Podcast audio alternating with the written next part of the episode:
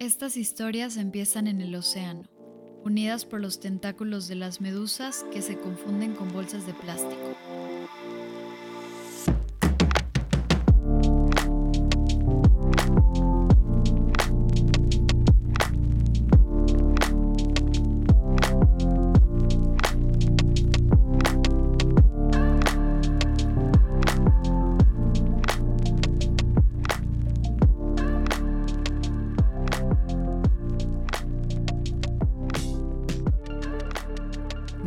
Estamos aquí en esto que se llama México. México. Y en febrero, mes del amor, eh, ya casi es marzo y apenas voy a hablarles yo un podcast sobre el amor. Pero bueno, denme chance, soy producto de padres divorciados. Eh, este será el primer episodio de literatura gelatinosa y aquí les voy a estar enseñando o haciendo unas conexiones gelatinosas a través de la literatura, historia, filosofía, música, etcétera. Todo, pero todo siempre a partir de la literatura. Eh, ¿Qué es una conexión gelatinosa? Bueno, pues algo que, que esté ahí aunque no sea evidente. Así como las medusas se confunden con bolsas de plástico en el océano, así tendremos nuestras conexiones. Pero bueno, em, obviamente la primera pregunta para esto que me hice fue con qué episodio empezar. Y por dentro estaba que, ok, nomás con que no sean los pinches griegos, que no sean los pinches griegos. Y aquí están los pinches griegos. ¿Por qué siempre tenemos que regresar a ellos? O quizá porque no nos hemos separado, no lo sé. Eh, lo cierto es que siendo febrero, desde un inicio nos empezaron a bombardear con ideas del 14 de febrero, del amor, de, no- de encontrar nuestro amor, nuestra otra mitad, nuestra media naranja. Y pues, ¿por qué? O sea, ¿por qué? ¿Por qué sigue estando esta idea presente de media naranja, no? Y eso me llevó a pensar naturalmente en Faye, que si saben quién es ella, es momento de que empiecen a revisar lo del Afore. Pero bueno, entonces hablaremos de por qué, de dónde inició esta idea de la media naranja, de la otra mitad, eh, del, del alma gemela, ¿no? Y bueno, iniciamos. Recordemos las palabras de María Fernanda Blasquez Gil, que dicen, eh, tú mi complemento, mi media naranja, yo te quiero sin cruzar palabra, si esto no es un sueño, eres mi otra mitad.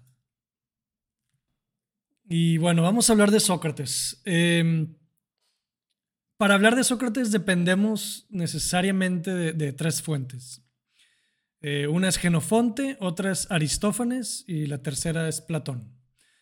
Eh, y dependemos de esas tres fuentes porque Sócrates no, jamás escribió. No, no hay textos de él, eh, se rehusaba a escribir. Eh, y bueno, eh, pues no es decir poco, eh, vale la pena tomar en cuenta que estamos hablando de él a partir de desde alguien más. Y bueno, Genofonte era un historiador militar que tiene algunos apuntes sobre Sócrates. Eh, Aristófanes era un dramaturgo de comedias que habla sobre Sócrates a través de sus obras, en donde él aparece como alguno de los personajes. Eh, y Platón es la fuente más desarrollada y fecunda. Casi siempre que estamos hablando de Sócrates es por medio de Platón. Y bueno, era la más desarrollada porque era su discípulo ¿no? y aliado. Aquí hay una línea interesante de maestros y discípulos porque Sócrates era maestro de Platón, Platón era maestro de Aristóteles y Aristóteles fue maestro de Alejandro Magno. Entonces, pues no es decir, no es decir poco que, que era su discípulo. Y bueno, eh, Platón eh, utiliza a Sócrates como su protagonista en varias de sus obras. Eh, se les llaman los diálogos socráticos porque Sócrates discute, dialoga, como lo quieran ver, discute dialoga con otras figuras importantes sobre algún tema en específico. Y bueno, la, forma de discutir, de dialogar de Sócrates es muy particular eh, y muy molesta para los demás. Por ejemplo, eh, en el diálogo de Eutifrón, eh, Eutifrón se cruza con Sócrates y Eutifrón le dice que va en camino a acusar a su padre por haber asesinado a uno de sus trabajadores. Y Sócrates empieza a hacerle preguntas. Ahora, imagínense a Sócrates como el niño que va con su mamá le pregunta algo, la mamá le responde y luego el niño le dice, ¿y por qué? ¿Y por qué? ¿Y por qué? ¿Y por qué? ¿Y por qué? ¿Y por qué? Hasta que la mamá explota, ¿no? Y, así era Sócrates. Por eso eh, Platón lo, llamó, fue en la apología que lo llama el, el tábano, que es como era como un tábano, ¿no? Que tábano es como una mosca, que pues, imagínense que tratan de sacudírselo y no pueden porque aquí Sócrates está preguntando por qué y por qué. Entonces Eutifrón le dice, pero ¿qué es la piedad? ¿Pero qué es ser un padre? ¿Pero qué es el hijo? Pero ta, ta, A tal grado que, em, como les decía, que siempre sale victorioso, pues el otro termina dudando de, términos y de su propio conocimiento. Ahora, victoria entre comillas, porque algo importante del método socrático eh, es que termina siempre en una negación. es decir, no, no termina, no, termina solucionando un problema, no termina con algo positivo, sino termina con una negación y no ofrece nada más. Hay algunos filósofos después que lo critican esto y otros que lo retoman. Lo veremos un poco más adelante. Pero bueno, eh, volvamos a, nuestro, volvamos a hablar de un diálogo en particular, que es el diálogo del banquete. Eh, y bueno, los banquetes eran como festines, ¿no? Digo, como lo conocemos ahorita un banquete. Eran festines eh, con mucho alimento, con mucho alcohol, que también se les conocían como simposios. Y aquí en estos festines asistían filósofos, políticos, poetas, dramaturgos y alguno que otro colado y amigo de uno de ellos, ¿no? Y lo que hacían es que eh, ponían eh, en la mesa, digamos, un tema determinado y cada quien hacía un, elogio, es decir, una alabanza en torno a ese tema. Bueno, y, eso eran los banquetes. Entonces, por eso este diálogo del que vamos a hablar eh, hoy se llama El banquete o, simposio también en algunas traducciones. Y eh, específicamente en esta obra, eh, en, el, en, este banquete, el tema a hablar es, era Eros, el, que es el dios del amor, que después los romanos lo llaman Cupido. Entonces la dinámica es sencilla. Cada figura de ahí, eh, cada persona recita un elogio, es decir, un discurso de alabanza en torno al origen y las cualidades de Eros. Y el origen varía, no todos tienen las mismas fuentes, así como la Biblia es una colección de libros, bueno, eh, supóngalo más o menos de esa misma manera en donde la mitología de los griegos la tomaban de diferentes fuentes, entonces había diferentes eh, orígenes, por ejemplo, de, ciertos mitos, como en el caso de Eros. Pues, algunos sostenían que Eros salió del huevo del mundo, fue el primero de los dioses, pues sin él ninguno de los demás habría podido nacer. Y otros decían que era hijo de, Afrodita y Hermes, etc. Entonces por eso valía la pena discutir sobre su origen y hacer eh, un, discurso a partir de eso. Ahora, uno de los invitados en este banquete en particular eh, era Aristófanes, que Aristófanes, como les decía, es un dramaturgo de comedias eh, y nomás no hay que confundir, esto, no es, esto sigue siendo parte de, la fuente de Platón. O sea, es decir, Aristófanes aparece como uno de los personajes dentro de la obra de Platón. Y bueno, eh, en su turno Aristófanes dice que en un inicio eh, los seres humanos tenían tres géneros, que eran hombre-hombre, mujer-mujer y hombre-mujer, que también le llama andrógino, es decir, partícipe de ambos sexos. Y dice que la forma de cada individuo era redonda, que su, espalda y sus costados formaban un círculo, tenían cuatro brazos, cuatro piernas, etc. Ahora dice Aristófanes que caminaban en posición erecta como ahora, eh, les estoy leyendo eh, hacia adelante o hacia atrás, según desear. Pero siempre que le daban ganas de correr con rapidez, hacían como los acróbatas que dan la vuelta de campana haciendo girar sus piernas hasta caer en posición vertical y como eran entonces ocho los miembros en que se apoyaban, avanzaban dando vueltas sobre ellos a gran velocidad. Entonces estos protohumanos tenían mucha fuerza eh, y eran muy, eh, muy vigorosos. Y, y es que precisamente por eso eran terribles, ¿no? Porque eh, era, era muy grande su arrogancia. Tan grande que un día decidieron atentar contra los dioses y eso es pues fatal, ¿no? Es, es el, peor, el peor acto que se puede cometer. Se, le conoce como ibris, es decir, como una desmesura del orgullo en contra de los límites que los dioses ponen sobre los, los mortales.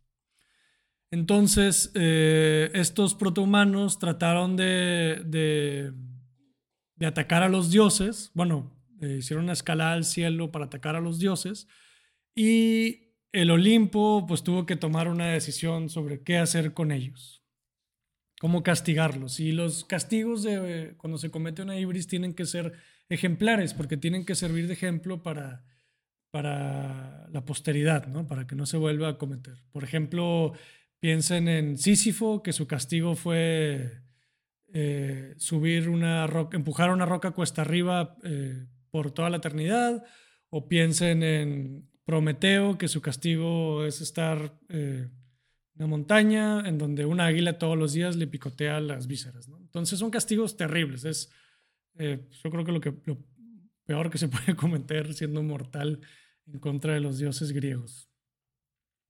Entonces Zeus toma una decisión y decide partirlos a la mitad.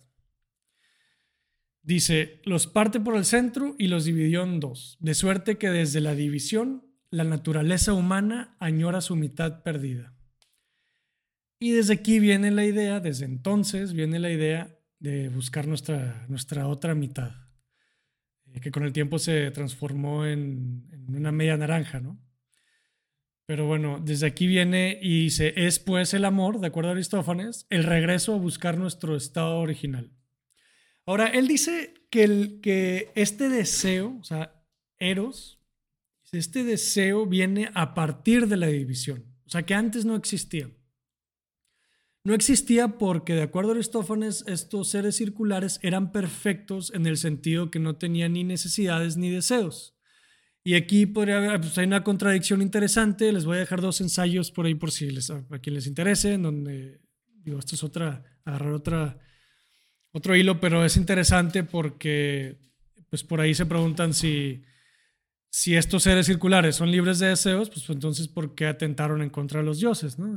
por otro lado, se dicen que, pues bueno, fue un acto de soberbia, eh, digamos que por la soberbia misma. Pero bueno. Eh, Zeus después deja una amenaza, dice, si vuelven a cometer otro, otro de estas desmesuras del orgullo, los vuelvo a partir en dos. Les leo, ¿no? Dice, ahora mismo voy a cortarlos en dos a cada uno de ellos y así serán a la vez más débiles y más útiles para nosotros por haberse multiplicado su número.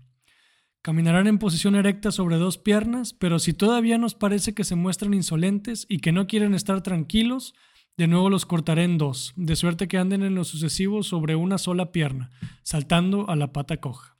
Y pues entre más coja mejor, ¿no?